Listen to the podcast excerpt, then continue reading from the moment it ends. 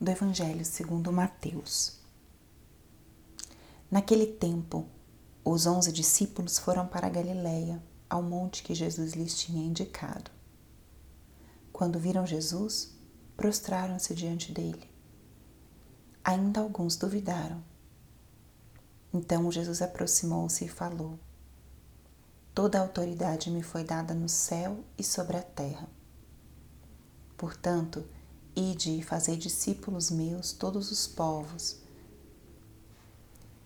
batizando-os em nome do Pai e do Filho e do Espírito Santo, e ensinando-os a observar tudo o que vos ordenei. Eis que eu estarei convosco todos os dias até o fim do mundo. Palavra da salvação. Espírito Santo, alma da minha alma, ilumina minha mente, abre meu coração com o teu amor para que eu possa acolher a palavra de hoje e fazer dela vida na minha vida.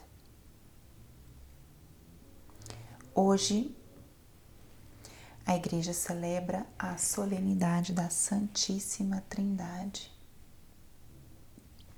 É um dia para meditarmos e contemplarmos esse imenso mistério da nossa fé. Dos mistérios que são muito difíceis de se compreender.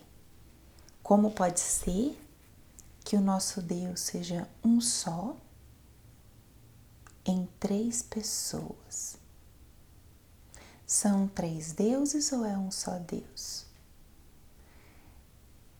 Muitas perguntas giram ao redor desse mistério da Santíssima Trindade. Tem uma história muito conhecida uma lenda né, de Santo Agostinho. Essa história de Santo Agostinho, que depois de, de ter tido uma, uma aula, um momento de estudo sobre a Santíssima Trindade, vai caminhar na beira da praia, tentando entender esse mistério, tentando colocar na sua cabeça o mistério de Deus uno e trino e ele encontra com a criança que, com uma conchinha, tentava colocar a água no, do mar num buraco na areia. E essa criança olha para ele e diz: É mais fácil eu colocar toda a água do mar nesse buraco do que você compreender com a tua razão esse insondável mistério da Santíssima Trindade. é uma forma de dizermos, né?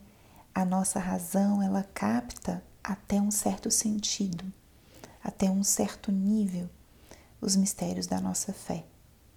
Mas chega um momento que só a fé pode alcançar a profundidade desses mistérios. É o que São João Paulo II dizia quando ele falava que a fé e a razão são duas asas que nos levam a voar muito alto. A fé sozinha não consegue chegar a tanto, a razão sozinha também não, mas as duas juntas conseguem alçar um voo altíssimo e levar-nos a uma compreensão profunda dos mistérios da nossa fé. A fé, ao invés de diminuir a razão, eleva a razão a esses voos mais altos. E hoje a gente está contemplando esse mistério tão profundo da Santíssima Trindade, o fato de termos um Deus uno, que é Trindade, um Deus que é três pessoas que vivem numa eterna comunhão de amor. Isso não foi algo inventado pelo homem, mas foi algo revelado por Deus. Do início ao fim das Escrituras aparece a Santíssima Trindade. Toda obra de Deus, ela é obra da Santíssima Trindade. Os três juntos agem e fazem a obra, fizeram a obra da criação, a obra da redenção e fazem hoje a obra da nossa santificação. E a liturgia de hoje nos traz esse trecho, o final do Evangelho de São Mateus, o momento da ascensão de Jesus aos céus. Os discípulos vão para Galiléia e escutam essas últimas palavras de Jesus. O mandato a que fossem fazer discípulos todos os povos. E como? Batizando-os em nome do Pai e do Filho e do Espírito Santo. Jesus ensina que essa é a forma de fazer novos discípulos o batismo em nome do Pai, do Filho e do Espírito Santo é essa forma de incorporá-los à família de Deus.